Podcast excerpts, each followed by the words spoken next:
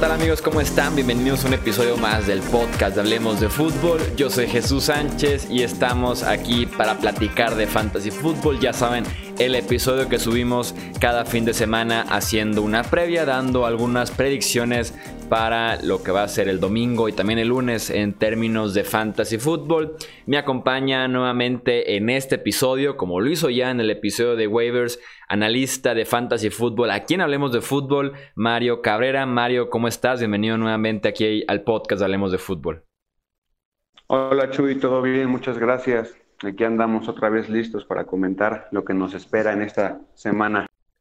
Si se preguntan por el buen eh, Mau, Mauricio Gutiérrez, que normalmente nos acompaña, está de luna de miel, está disfrutando de la vida fuera del fantasy fútbol, ya nos estará acompañando la próxima semana, pero tenemos a Mario, que nos escribe semana a semana en hablemosdefutbol.com, entonces también es un experto en el tema, ya tuvimos waivers con él, que espero lo hayan aprovechado con sus recomendaciones, y ahora tendremos algunas predicciones de lo que nos podría esperar en este fin de semana de la jornada ya de la NFL. Mario, arráncate de una vez con la primera.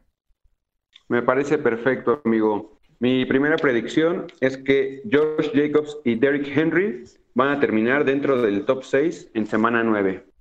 La razón eh, con el novato, con Jacobs de Oakland, es que se va a enfrentar contra los Leones de Detroit. Detroit ha promediado 4.5 yardas por acarreo hacia los corredores y 108 yardas terrestres por partido en lo que va de la temporada llevan siete touchdowns terrestres, le han permitido 40 recepciones a los corredores rivales con 435 yardas y otras cuatro anotaciones. Aquí lo importante es de que George Jacobs se está convirtiendo en el verdadero caballo de batalla de esa ofensiva. Pensamos que tal vez este, iba a ser el corredor de primera y segunda oportunidad, pero nos ha demostrado que también puede atrapar muy bien el balón y ganar yardas después del primer contacto. Creo que puede acabar fácilmente con más de 100 yardas de scrimmage y un par de anotaciones. Del lado de Derrick Henry va contra Carolina, que si vieron el partido del domingo, Tevin Coleman los destrozó. Corrió para 105 yardas y 3 touchdowns y atrapó para otras 13 yardas y otra anotación. Derrick Henry tal vez no aporte mucho por el juego aéreo, pero sí lo hace por el juego terrestre. Tal vez las yardas no a ser eh, tan significativas, puede que no supere las 120 tal vez, pero sí creo que nos puede regalar uno, dos y hasta tres touchdowns si lo usan mucho en, zona de gol. Sí, Josh Jacobs, que eh, sin duda alguna ha sido de las grandes sorpresas, tal vez esta eh, temporada de novato. Eh, poco uso en Alabama, pero al final de cuentas en la NFL ha estado rindiendo muy bien y sin duda alguna es el eje, es el centro de esta eh, ofensiva de los Raiders en esta primera parte de la temporada 2019. Eh, vamos con la segunda predicción. La segunda predicción es que tanto Gardner Minshew con la Minshew Mania, Derek Carr y Matthew Stafford van a terminar dentro del top 12. Así como lo escuchan, queridos amigos. Eh, Voy a empezar con Minshew. Va contra los Houston Texans, que han permitido 2.347 yardas y 18 anotaciones en 8 juegos. Y si bien lo recuerdan, en el último enfrentamiento que tuvieron contra Oakland, permitieron anotaciones largas a Tyrell Williams y a Hunter Renfro. Han dado 204 puntos fantasy en total en la temporada y promedian 25.5 puntos por juego a la posición. Este hay que recordar que también es un juego en Londres y seguramente Garner Minshew va a querer brillar frente a los ojos de toda la, gente que va a estar ahí viéndolos. Entonces, me voy a arriesgar a decir que va a tener un par de bombazos ahí con Chris Conley, con DJ Shark y fácilmente va a terminar dentro del top 12. Con Derek Carr, como se los recomendé en los waivers, pienso que este es un gran enfrentamiento y hay que aprovecharlo. Detroit le ha permitido a los mariscales de campo 2.118 yardas y 14 touchdowns en 7 juegos han cedido 172 puntos y 24.6 puntos por juego en lo que va de la temporada. Si todavía no los convenzo, les voy a comentar que Daniel Jones apenas el domingo les lanzó para 322 yardas y 4 anotaciones. Entonces, si el novato lo pudo hacer, creo que Derek Carr de la mano de Tyrell Williams, de Darren Waller, de Hunter Renfro y quizás hasta con Josh Jacobs y Jaden Richard le pueden hacer daño a esta defensiva. Por último, en el mismo partido, Stafford contra Oakland. Oakland ha aceptado 2.089 yardas en lo que va de la temporada y 19 touchdowns. Aparte, también hay que recalcar que pues se han visto muy, muy, muy, muy mal en, en el perímetro. Quizás llevaran más partidos ganados si su defensivo hubiera jugado un poquito mejor. No creo que eso vaya a cambiar. Tienen muchas carencias en esa parte del, juego y creo que Matthew Stafford va a seguir cumpliendo como con ese bargain que fue en el draft, ya está saliendo muy bien y, va a terminar muy bien esta semana. Ahí están entonces buenas recomendaciones de quarterback. Yo soy de los que confía en Garner Minshew esta semana. Lo he dicho varias veces en el podcast. Me salvó Garner Minshew de mis lesiones de Big Ben y de Drew Brees. Uno ya regresó, tuve que soltar a Minshew, pero eh, con Big Ben me sigue salvando eh, prácticamente semana a semana. Y sí, este enfrentamiento con los Texans lo estoy esperando porque la secundaria de Houston en general es mala. Acaban de perder a JJ Watt. Y también esos partidos de Londres pasan cosas extrañas y, y una de esas cosas extrañas podría ser cuatro touchdowns de Garner Minshew cuando apenas nos estemos levantando todos porque este partido Cuidado, como siempre les decimos aquí en el podcast, este partido es temprano, es a las ocho y media de la mañana hora del centro, así que pongan sus alineaciones desde el sábado en la noche, aunque estén de fiesta, eh, ya acostados, cenando, qué sé yo, pongan sus alineaciones y pongan a estos tres corebacks de preferencia si los tienen en sus respectivos equipos. Eh, vamos con la tercera predicción, Mario. Claro, la tercera es de que los receptores de Dallas, Michael Gallup y Amari Cooper, se van a combinar para 300 más yardas y dos o más anotaciones. Creo que van a tener un excelente juego el lunes por la noche. Va a ser la segunda vez que se enfrentan esta temporada. Es un juego divisional que siempre tiene ahí un toque sabroso, que siempre son buenos, son cerrados. Y les voy a comentar los números que tuvieron en su primer partido, que fue en la semana 1. Michael Gallup tuvo 158 yardas en ese, en ese encuentro y Amari Cooper aportó otras 106 yardas y un touchdown. Otro punto aquí a recalcar es que los Giants le han cedido a los receptores rivales en lo que va de la temporada 114 recepciones, 1.614 yardas, 11 touchdowns que equivalen a 214 puntos en 8 juegos, promediando 26.8 puntos por partido.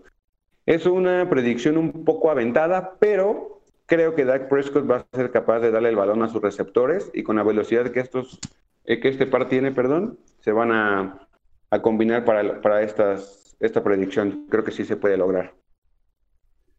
Yo hace poquito hice un cambio eh, de Bonta Freeman por Michael Gallup, así como venían.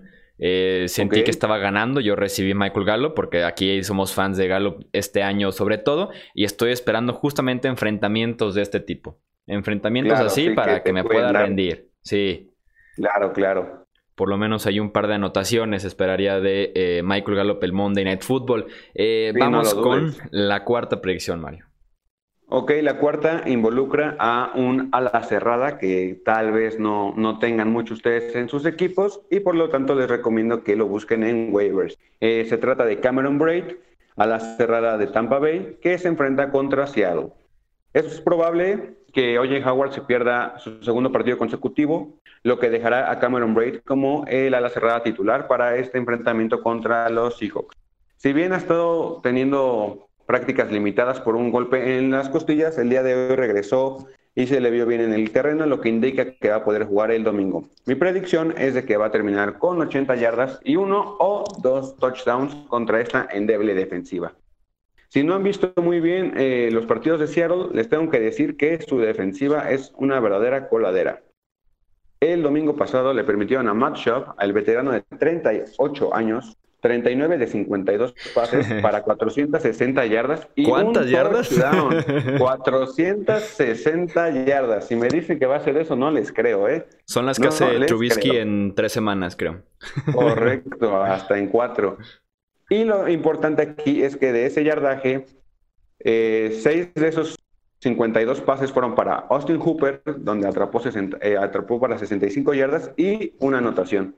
Así que creo que todos sabemos que a Winston le gusta mucho buscar a Cameron Braid en la zona roja. Es muy efectivo y contra esta endeble secundaria creo que puede tener un buen partido como streamer. Así que si tienen ahí escasa la posición, vayan por él en este mismo momento a la agencia libre.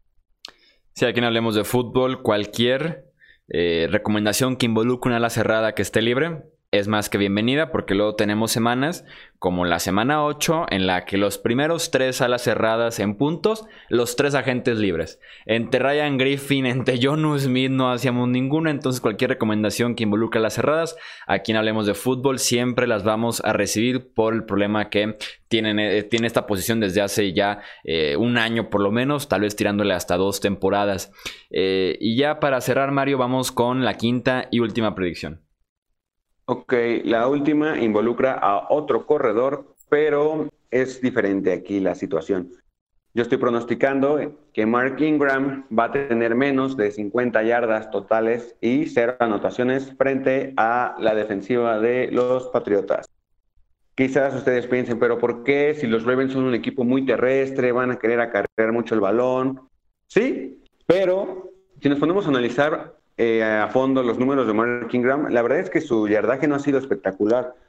solamente ha superado las 100 yardas en dos encuentros, que fue en la semana 1 contra Miami y en la semana 3 contra Kansas City. Ha tenido buenos puntos, eso sí, pero gracias a que ha llegado a la zona prometida. Eso creo que no va a suceder en este partido. Los Patriotas se han visto súper bien no han aceptado ni un touchdown terrestre ni un touchdown aéreo de los corredores rivales en lo que va de la temporada. Solamente han permitido 543 yardas en 8 juegos terrestres, eh, cabe recalcar, y 240 yardas aéreas en 34 recepciones de los corredores.